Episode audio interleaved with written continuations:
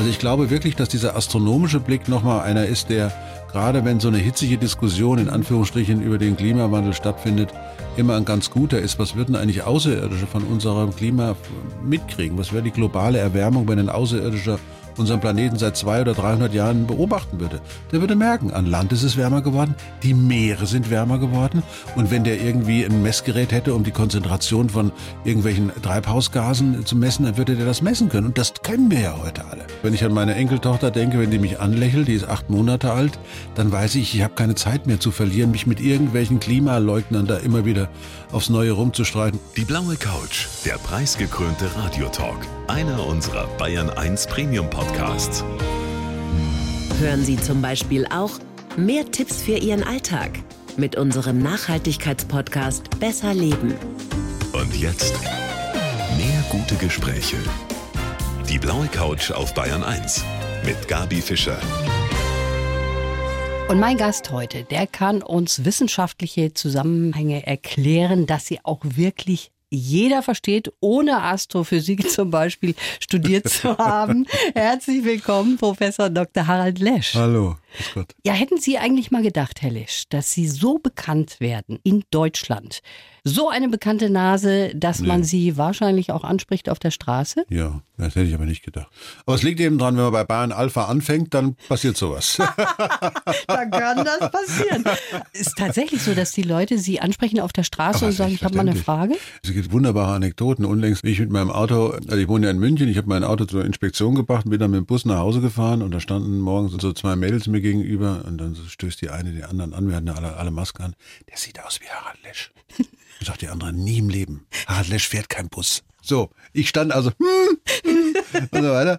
Und dann bin ich ausgestiegen, mach die Maske ab und dann, was, das sind ja Sie. Und dann hatte ich so eine ganze Horde von Mädels um mich rum, die wollten unbedingt ein Selfie machen. Gegenüber bei uns, wo wir wohnen, ist eine Schule. Und dann sagten die, das ist ja wunderbar, großartig, kommen Sie mal rüber und so weiter. Und dann gibt's eben auch ältere Leute, die sagen, Sie sind wenigstens jemand, der mir erklären kann, mhm. Wie es funktioniert. Ich habe also eine riesige Zuseherschaft über alle Generationen hinweg. Und das finde ich sehr schön, da muss ja. ich ganz ehrlich sagen. Das ist nicht nur irgendwie so eine kleine Gruppe sondern, oder eine Altersstufe ist, sondern Achtjährige, die mit ihrem 80-jährigen Urgroßvater da hinkommen, sondern also Herr Lesch, wir sind beide Fans. ja, wunderbar. Was will man mehr? Und Sie sind jemand, Herr Lesch, der schafft, mir Dinge zu erklären, die meine ganzen Physiklehrer beispielsweise jetzt nicht mehr erklären konnten. Mhm. Und ich glaube, dass die große Kunst, möglichst viele Menschen auch an Bord zu holen als Wissenschaftler für Themen, die sie eigentlich gar nicht interessieren. Also dafür sind wir in der Wissenschaft, werden wir auch gar nicht ausgebildet. Also die Lust daran zu erzählen, was man so treibt, da geht's uns ja allen so. In jedem Beruf kann man ja jemandem sagen, was machst du so, jetzt erzähl doch mal. Und dann kann man das natürlich auf die eine wie auf die andere Art machen. Und bei den Naturwissenschaften ist es da schon ganz besonders gut natürlich, da der Himmel über uns allen ist und die Sonne für uns alle scheint ist natürlich die Astronominnen und Astronomen, wir werden sehr gerne gefragt, weil es was Mysteriöses ist, was Rätselhaftes. Und deswegen haben, glaube ich, wir auch einen riesen Vorteil in den Erzählungen von Geschichte, weil wir Geschichten erzählen können mhm. vom Himmel und von der Erde und von Sonne und Mond und so weiter. Das ist sehr rätselhaft.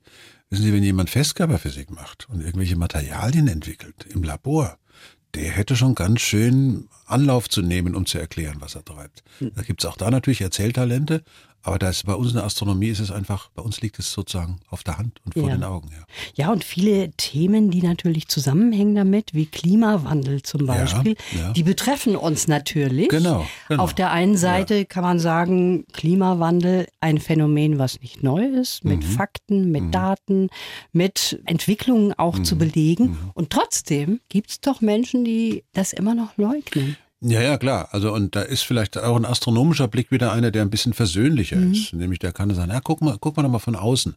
Also statt Astronomie weit weg ins Universum zu gucken, drehen wir unseren Blick um 180 Grad, gucken auf unseren eigenen Planeten, stellen fest, wie toll das ist und können uns dann vielleicht auch vorstellen, was es eigentlich bedeutet, wenn der global wärmer wird. Also wenn wir gar nicht drauf gucken, wer ist jetzt daran schuld, sondern erstmal gucken, oh Mann, wenn es wärmer wird, ja, dann müsste ja das Eis schmelzen. Tut es. Dann müssten ja die Strömungen der Luft sich verändern. Tun sie. Wenn es wärmer wird, dann wird die Anzahl der Extremwetterereignisse größer. Tun sie. Und was bedeutet das? Naja, was es bedeutet, merken wir natürlich hier auf der Erde ganz besonders.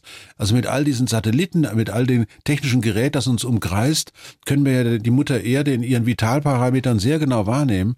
Und man muss dann irgendwann allerdings auch mal sagen, der Worte sind genug gewechselt. Ja, also wenn ich an meine Enkeltochter denke, wenn die mich anlächelt, die ist acht Monate alt, dann weiß ich, ich habe keine Zeit mehr zu verlieren, mich mit irgendwelchen Klimaleugnern da immer wieder aufs Neue rumzustreiten, denn da draußen brennt die Welt oder sie geht gerade unter oder beides zusammen. Also insofern, irgendwann ist auch mal genug geredet, dann muss gehandelt werden. Ich hoffe, dass wir das richtig verstanden haben, gut verstanden haben. An diesem Punkt sind wir eigentlich schon lange ja. angekommen. Ja. Sie haben ein Buch mitgebracht. Mhm. Und zwar über dem Orinoco scheint der Mond. Ja, ja. Und da schreiben Sie, weil wir die Folgen der Umweltzerstörung nicht unmittelbar selbst erleben, da können wir sie auch nicht so richtig begreifen. Ja. Ich selber würde sagen, vieles ist doch eigentlich schon vor unserer Haustür schon angekommen, oder? Ja, aber es gibt halt auch nach wie vor viele Leute, die sich so abschotten, weil der Klimawandel mit seinen extremen Ereignissen noch nicht direkt praktisch in ihr Leben eingedrungen ist. Ich meine, die, die an der A leben, die am Po leben oder am Gardasee jetzt aktuell, die wissen ganz genau, oh, das sind Zustände, wenn wir lesen, Europa hat in diesem Sommer eine Dürreperiode hinter sich nicht mehr wie in den letzten 500 Jahren, das muss man sich mal überlegen, dann wird einem so langsam die Dramatik der Ereignisse klar. Die Antje Boetius vom Alfred Wegener Institut in Bremerhaven, die sagte mal zu mir in einem Gespräch, Harry, wir haben dem Eis beim Sterben zugeschaut. Mhm. Das heißt, das sind ganz andere direkte Erfahrungen, wenn du denkst, was, an dieser Stelle ist eine Robbe? Wie kommt die denn durchs Eis? Naja, das Eis ist so dünn. Wenn die Kollegen aus Sibirien oder Kanada wiederkommen und erklären, dass wir dort Methanbombenexplosionen in Zeitlupe sehen, weil dieses Gas nach außen drängt, weil der Permafrost auftaut. Das sind direkte Wahrnehmungen, die ganz anders nochmal was hervorbringen. Und bei uns ist es natürlich im Wesentlichen, im zivilen Leben würde man sagen, die Katastrophen. Jetzt ja. möchte ich natürlich nicht die Katastrophen herbeireden, aber offenbar lernen viele immer erst dann, wenn das Kind im Brunnen liegt oder wenn das Haus überflutet ist oder sonst irgendwas. Ja, oder Bilder, jetzt aktuell äh, durch den Krieg, ja, den Putin in der Ukraine führt. Da denken wir erst einmal nach über die Ressourcen, die wir haben und wie wir sie verbrauchen. Genau, es fällt uns alles auf die Füße. Ja. Also wir sind ja auch so lange, man könnte schon fast sagen, sediert worden mit der guten alten Geschichte. Energie kommt aus der Steckdose, mhm. Gas ist immer da, es kostet auch nicht so viel und so weiter. Jetzt fällt uns das alles auf die Füße, weil wir alles weggedrückt haben. Und man muss allerdings auch sagen, wir waren schon ziemlich naiv zu glauben, dass wir mit einem Händler sozusagen Geschäfte machen und das wäre schon das Richtige. Und man muss einfach auch sehen, die Warnerinnen und Warner der letzten Jahrzehnte haben ja auch immer wieder darauf hingewiesen, wie strategisch wichtig es wäre, also militärstrategisch wichtig es wäre, wenn wir unsere Energie selber hier in unserem Land freisetzen würden und sie nicht von irgendwo herholen würden. Also das sind ja ganz, soll man sagen, politisch sehr konservative Argumente. Wir machen das selbst hier. Ja. Und wenn wir in den, sagen wir mal, in den 90er Jahren angefangen hätten, von da an alle Neubauten grundsätzlich mit Photovoltaik auf dem Dach und einer Wärmepumpe zu beschicken, dann hätten wir heute wesentliche Probleme nicht mehr. Wenn wir angefangen hätten, tatsächlich das zu tun, was uns die Wissenschaft seit 40 Jahren sagt, Photovoltaik aufs Dach, Solarthermie, Biogas, Windräder und raus aus allem, was fossil ist, Stellen Sie sich doch mal vor, für einen winzigen Moment, wir hätten uns 1955 nicht für die Kernkraft, sondern für die Windkraft entschieden. Mhm. Denn Wind gab es schon vor den Windrädern. Das hätte man also tun können. Was hätten wir heute für eine Republik? Das ist wohl wahr, was Sie sagen. Auf der anderen Seite, jetzt sagt jeder, boah, die mhm. Merkel, wie konnte sie sich mhm. abhängig mhm. machen? Mhm. Das war ja immerhin eine große Koalition, die auch genau. dafür ne, ich will das, Ich will hat, das jetzt ne? gar nicht auf irgendeine Partei bringen, sondern es war ja eine Gemeinschaft, eine, so wie Sie sagen, es ist ein großer Konsens, es gab einen großen politischen Konsens über alle Parteigrenzen hinweg ich will das jetzt nicht zu weit führen, aber die osteuropäischen Länder haben uns immer gewarnt. Ja. Aber Sie haben natürlich recht, gucken wir nach vorne. Ja, und da kann man aktuell vor allen Dingen immer wieder darauf hinweisen, wenn jemand mich fragt, was kann ich tun? Wer hat Mitglied in der Energiegenossenschaft? Nimm dein Geld, investiere es in Energiegenossenschaften und sieh zu, dass du Leute dazu bringst, ihre Dächer für Photovoltaikanlagen mhm. bereitzustellen. Photovoltaik hat den großen Vorteil, da bewegt sich nichts. Also da bilden sich keine Bürgerinitiativen, die sagen, ich kann das nicht mehr sehen. Das ist etwas, was wir relativ schnell tun können, wo ein ganz erheblicher Teil unserer Energie in Zukunft herkommen kann. Dann müssen wir natürlich zusehen, dass wir Photovoltaik auch auf die Agrarlandschaften kriegen, Agrarflächen kriegen, also Agro-PV, so vier bis sechs Meter hohe Anlagen zu bauen, ist heute möglich. Die Erträge unter diesen Anlagen sind sehr gut, vor allen Dingen, wenn der Sommer richtig trocken ist, dann sammelt sich die Luftfeuchtigkeit unter diesen PV-Anlagen an und die Erträge sind höher als bei den nicht bedachten mhm, Flächen. Mhm. Also das muss man einfach auch der Landwirtschaft und dem Agrarbereich nochmal sagen und dann, wir brauchen Windräder. Und wenn diese Anlagen uns allen gehören und nicht irgendwelchen anonymen Investoren, dann wäre das mal eine Sache, wo ich sagen würde, Deutschland, da haben wir einen richtig guten Schritt nach vorne gemacht. Mhm. Herr Lesch, wir haben schon gerade so ein bisschen davon gesprochen. Wir sind alle sehr verunsichert in diesen Zeiten, mhm. eben durch den Krieg, den Putin führt ja. gegen die Ukraine. Da sind wir von heute auf morgen aus unserer Komfortzone so ein bisschen rausgerissen worden.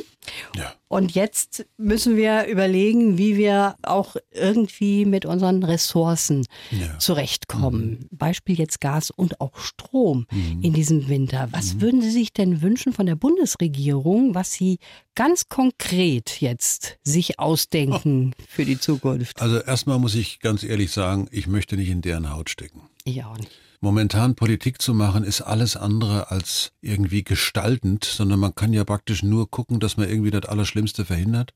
Ich bin erstmal froh, dass man sich darauf geeinigt hat, tatsächlich auch solche Rettungsschirme aufzubauen, damit wirklich diejenigen, die, die diese Energiekosten einfach nicht tragen können, dann ihre Wohnung behalten. Also mhm. allein die Vorschläge, jetzt mal aufzuhören, jemanden zu kündigen, nur weil er seine Miete nicht mehr ja. bezahlen kann, das finde ich schon mal revolutionär und geht in die richtige Richtung.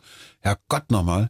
Bei dem anderen kann ich mir nur wünschen, dass man europäisch gut vernetzt ist, dass man auf die nationalen Egoismen verzichtet, sich gegenseitig unter die Arme greift und dann wird es gelingen. Und vielleicht müssen wir ein bisschen beten drum, dass es ein warmer Winter wird, mhm. dass die Energieverbräuche nicht zu hoch sind, denn wenn so ein polares Tiefdruckgebiet hier runterrauscht und wir für Wochen irgendwie richtig niedrige Temperaturen hätten, dann weiß ich nicht, ob unsere Gasvorräte ausreichen werden. Ich kann an alle nur appellieren, ihre Stromradiatoren nicht anzuschalten.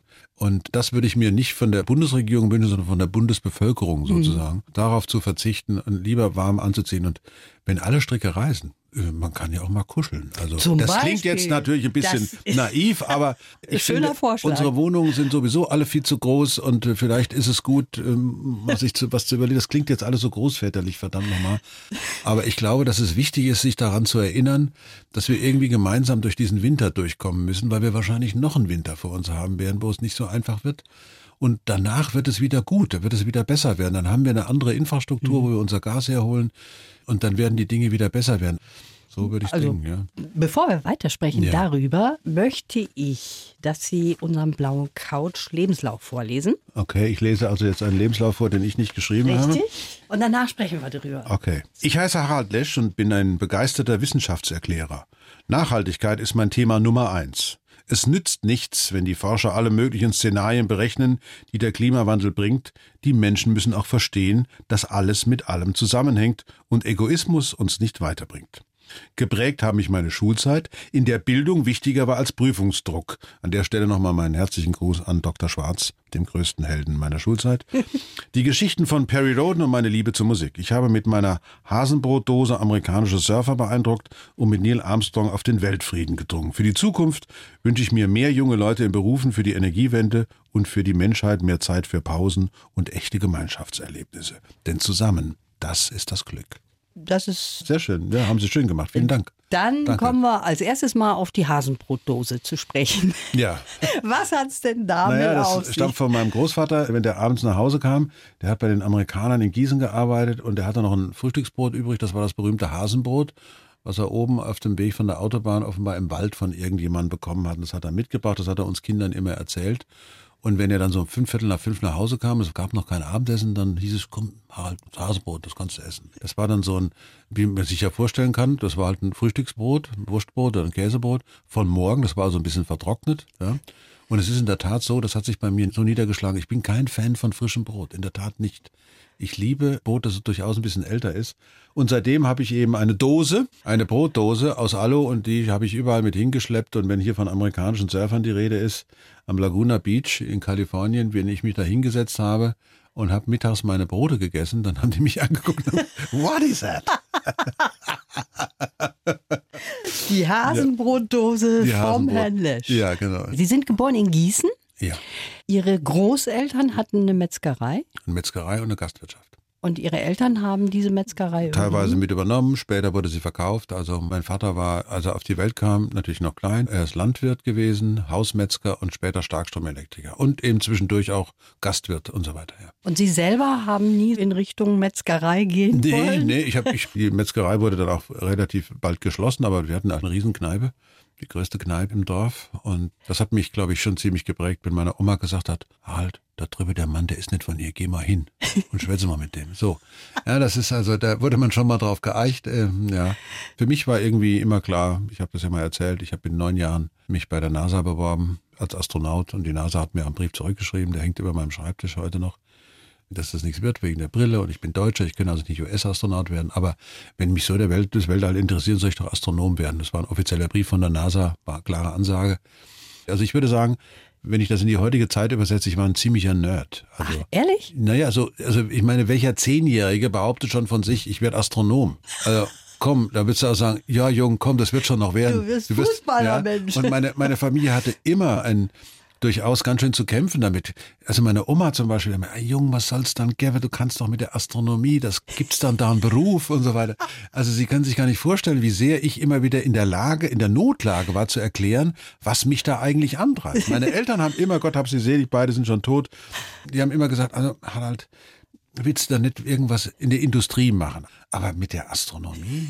Ich werde das nie vergessen, dass mein, als mein Vater mich 1994 nach der öffentlichen Antrittsvorlesung in Bonn, nach dem Vortrag, kam er mir entgegen und sagte zu mir, Jung, jetzt verstehe ich dich. Das war sozusagen der Segen, mhm. den er mir gegeben hat. Der Jung kann gar nicht anders.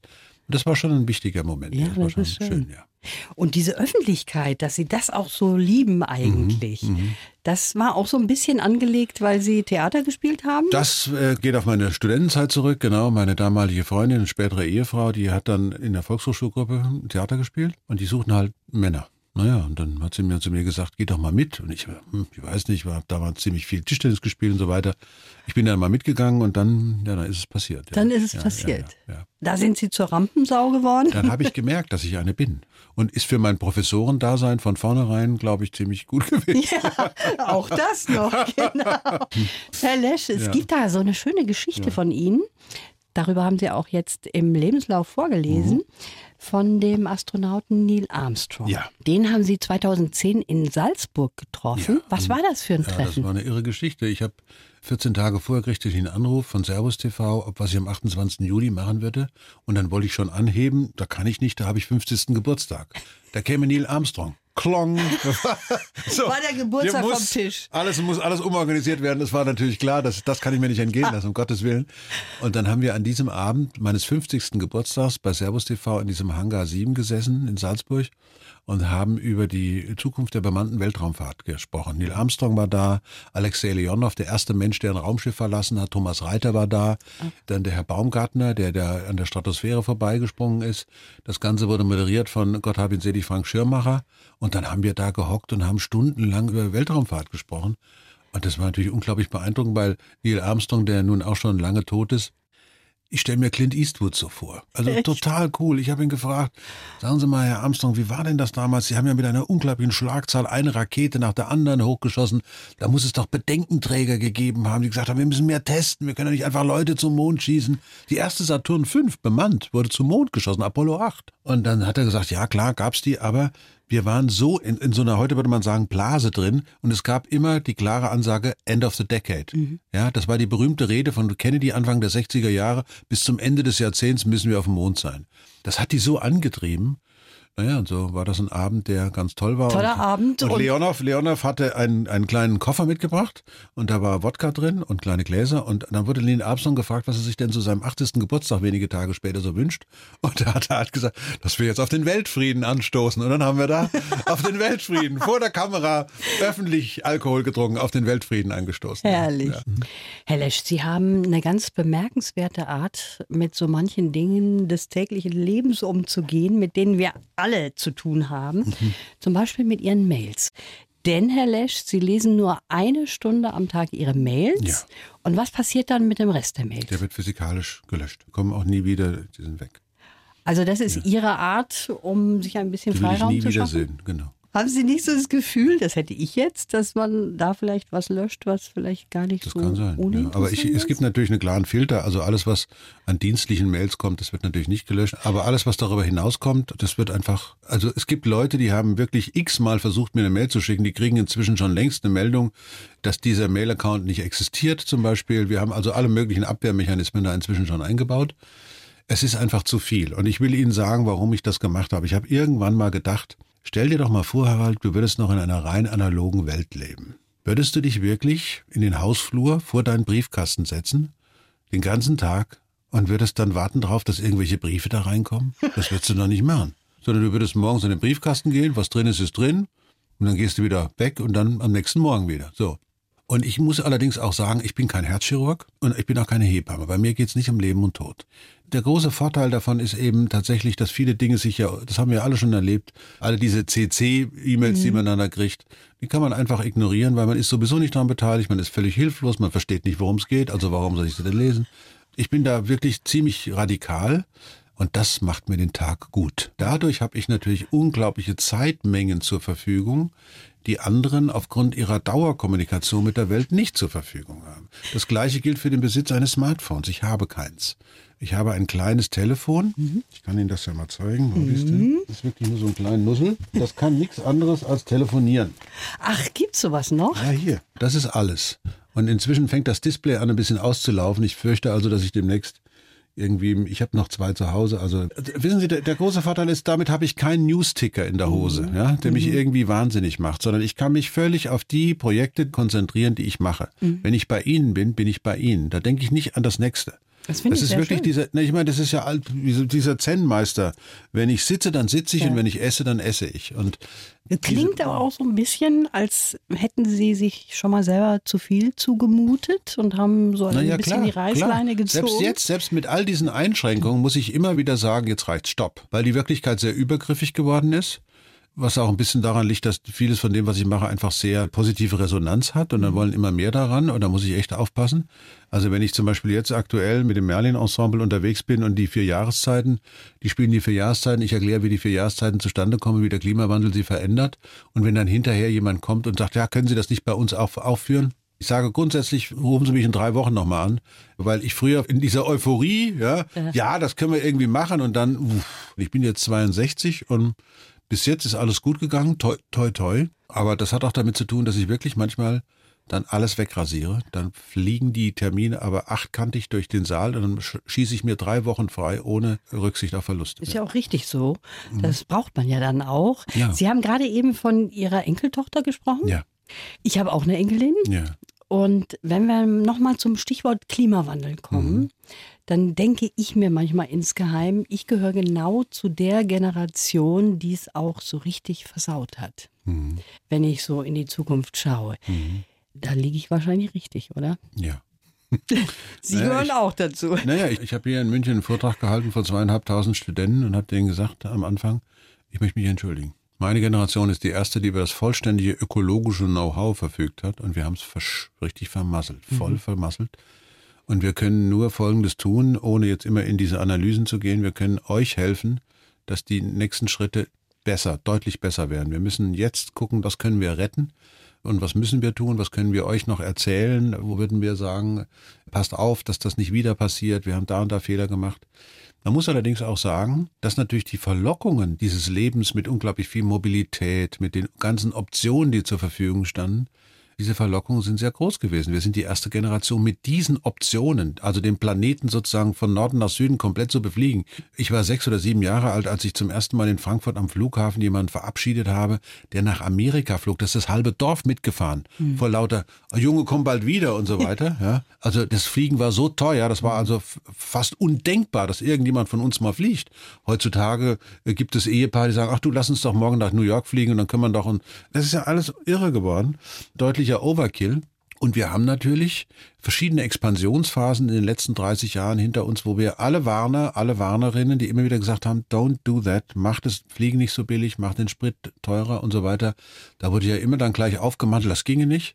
Und ähm, jetzt stehen wir halt da, wo wir stehen. Jetzt müssen wir zusehen, dass wir irgendwie da rauskommen. Und irgendwann helfen die Analysen auch nicht. Aber ich bin in der Tat immer tief zerknirscht, wenn ich dann immer noch, sagen wir mal, Menschen in meiner, von meiner Generation höre, die sich da abwertend über Fridays for Future oder mhm. auch für so richtige radikale Aktivisten hermachen. Da kann ich nur sagen, das hätten wir früher mal machen sollen, für die richtige Sache zu kämpfen, dann würde die Welt heute anders aussehen. Und ja. so sieht's aus. Ja. Sie sagen auch, ideal wäre das, wir schalten runter auf ein Tempo in den frühen 80er Jahren. Ja. Das können wir jetzt nicht, aber was ich Ihnen anbieten kann, mhm. Wir können musikalisch in die 80er Jahre oh, gehen. Schön. Haben Sie da einen speziellen Wunsch? Was wollen Sie da gerne hören? Oh, ich bin sogar noch ein Jahrzehnt früher dran. Ah. Also ELO, Electric Light Orchestra, werde ich nie vergessen. 21. Dezember 1978 habe ich mein Abitur gemacht und dann saßen wir hinterher bei Thomas Kreuder in Grünberg und haben Electric Light Orchestra gehört, Out of the Blue. Es war einfach großartig, das höre ich heute noch, ja. Die Musik, die spielt ja. für Sie schon eine ganz große Rolle, Herr Lesch. Sie ja. arbeiten auch gerne mit Musik. Sie schreiben Ihre Fernsehmoderationen zum Beispiel bei Immer Musik. unter vollem Disco-Sound. Ja, ja, genau. Also da sind dann Leute am Werk, äh, ne, wir sind ja unter uns, ne? Wir sind nicht nur, äh, ganz kann, ja, kann ja ganz, also dann, dann höre ich MacArthur Park von Donna Summer oder Chic und ja, gibt eine ganze Reihe von echten Disco-Knallern aus den 70er Jahren, aber auch Smokey und so weiter. Mhm. Und das ist genau die richtige Musik und Moderation für CDF. Ja, ja, ja. Und zwar laut. Also nicht nur so ein Kann bisschen. Ich überhaupt nicht, das ist so. Ich, ist, wissen Sie, das Tolle ist, diese Musik aus den 70ern verrät auch ein bisschen was darüber, wie leicht es da war. Mhm. Also man war selber 16 oder 17, es gab höchstens Liebeskummer oder total verknallt zu sein. Ich hatte ein Bonanza-Rad oder ein Rennrad oder ein Mofa, mit dem ich mich gerade hingeschmissen hatte oder sowas. Morgens, wenn ich in die Schule fuhr, dann gab es immer irgendeinen Kumpel, der mich mit seinem Moped den Berg hochgezogen hat. Also das war alles leichter. Es war alles und äh, und wenn ich mich da mit meinen Kumpels treffe von damals und wir erzählen uns, dann ist das auch so. Wissen Sie, was mir neulich passiert? Ich habe mit dem Merlin Ensemble in Hamburg die vier Jahreszeiten aufgeführt in der Elbphilharmonie. 2000 Leute und 2000 Leute haben gestanden hinterher. Ich habe anderthalb Tage gebraucht, um von diesem Adrenalinspiegel runterzukommen. An diesem Abend in der Aftershow-Party kommt jemand rein, der Georg Lohmeier, und neben ihm steht Achim Reichel. Achim Reichel, den ich verehre, wie kaum einen deutschen Musiker, der mit seinen Balladen uns in der Schule wirklich den Herrn von Ribbeck auf Ribbeck im Havelland und den Zauberlehrling von Goethe und viele andere Dinge. Und ich bin auf, Herr Reichel, das kann doch nicht wahr sein. Und er sagt, Herr Lesch, um Gottes Willen, was denn passiert? Sag ich, Herr Reichel, ich bin Ihr größter, Ihr allergrößter Fan, ja. Und der konnte das gar nicht. Sie, Sie laufen bei mir ständig. Also Musik ist für mich eine ganz wichtige Sache und ganz besonders wichtig ist sie geworden, seitdem ich mit 35 angefangen habe, Klavier zu spielen. Mit 35? Ja, ich hatte einen einen ersten wunderbaren Kollegen, der als Doktorand am Institut war und der mir als Klavierlehrer über die ersten schweißtreibenden Phasen des Rechts machst du was anderes als mit links geholfen hat. An dieser Stelle vielen Gruß, Hauke. Also alles, alles Gute. Ich, ich spiele immer noch Klavier, leidenschaftlicher denn je. Vielleicht auch ein bisschen besser als damals. Ich habe dann ein bisschen auch Klavierunterricht gehabt natürlich. Ich bin ein großer Filmmusikfan, also Hans Zimmer, Ludovico Einaudi und viele andere und deren Stücke dann, sagen wir mal, in so einer leicht gesetzten Fassung zu spielen. Und das hört sich dann auch an. Ja, Deswegen kann ich an. auch an keinem Flügel mehr vorbeigehen. Wenn ich noch irgendwo einen Flügel sehe, rums, sitzt der Harry da. Als wir jetzt in der Elbphilharmonie waren, da hatte ich das Dirigentenzimmer und da steht ein Flügel. Wow. Und ich habe vor lauter Klavierspielerei um Haaresbreite den Auftritt vergessen. Weil man klingelt am Tür, Harry, du hast noch fünf Minuten. Äh, ja, ich muss mich ja noch umsehen. Weil das, das war so schön, das war so herrlich. Ja. Also was ich überhaupt nicht verstehen kann, wenn Sie von sich selber sagen, Sie sind einer der lang langweiligsten Menschen auf diesem Planeten Erde. Ja, ja aber Sie sehen ja, ich bin ja nicht international, ich bin nicht kosmopolitisch, ich bin meistens nur bei mir. Auch wenn andere sagen, du bist ja nicht ganz bei dir. Ich führe ein sehr, das sehr, sehr idyllisches, idyllisches Dasein. Doch, doch, die Idylle ist schon mein, da bin ich zu Hause in der Idylle. Da Aber das heißt ja nicht, dass man langweilig sein Ja, muss, ja, ne? gut, gut. Ich bemühe mich. Das ist jetzt ein bisschen tief gestapelt. Sie haben ja auch schon so viele Preise bekommen. Sind die Ihnen wichtig? Ja, also manche Preise sind wirklich sehr wichtig. Welcher also wenn ich jetzt Beispiel? mal so sehe, ich habe hier an diesem Jackett hier oben so eine kleine Nadel, das ist die goldene Ehrennadel der Deutschen Physikalischen Gesellschaft. Das ist schon schön. Also wenn die eigenen Kollegen, wenn die eigene Innung sozusagen sagt, Jung, was du da machst, das ist richtig gut und du machst es nicht nur für dich, du machst es auch für uns, für das Thema. Also die Preise von meiner Community, von der DPG, mhm. das ist mir sehr wichtig. Ich habe den, den Kommunikatorpreis, da bin ich sehr stolz drauf. Hochschullehrer des Jahres geworden zu sein, fand ich boah, großartig. Ich finde es schon immer gut, wenn man mir sagt, mach da weiter. das finde ich gut, da wahrgenommen zu werden und da habe ich auch gar kein Problem damit, sondern im Gegenteil, da denke ich mir, hm, Jung, mach da weiter und dann rieche ich, in dem Moment rieche ich das äh, Rasierwasser meines Vaters. Ja? Patrick hat er und dann ähm, dann weiß ich, die Richtung ist die Richtung, Richtung ist ja. richtig. Wir haben ganz zu Beginn von Photovoltaikanlagen ja. gesprochen. Ja. Und da gibt es eine Idee, über die möchte ich ganz zum Schluss noch mhm. mit Ihnen sprechen. Da haben Sie gesagt, alle Kirchen sollten vollgeballert werden mit PV-Anlagen. Ja. Denn die haben auch die richtige Ausrichtung. Ja. Ich kann mir nur vorstellen, dass es da so ein bisschen Widerstand geben könnte. Natürlich, natürlich. Es soll ja auch sein. Nur der Widerstand äh, hat oft damit zu tun, dass die Leute sich nicht vorstellen können, dass es inzwischen Dünnschichtmodule gibt, die farblich so sind, dass man es gar nicht unterscheiden kann vom Rest des Daches. Es sind nicht mehr diese alten PV-Anlagen, die in diesen Aluminiumrahmen drin sind, mhm. die knallen einem da ins Gesicht, ja. sondern heutzutage kann man mit Dünnschichtmodulen praktisch jede Farbe da kriegen. Natürlich ist es besser, wenn man darauf achtet, dass auch die Absorptionsfähigkeit des Materials natürlich da ist.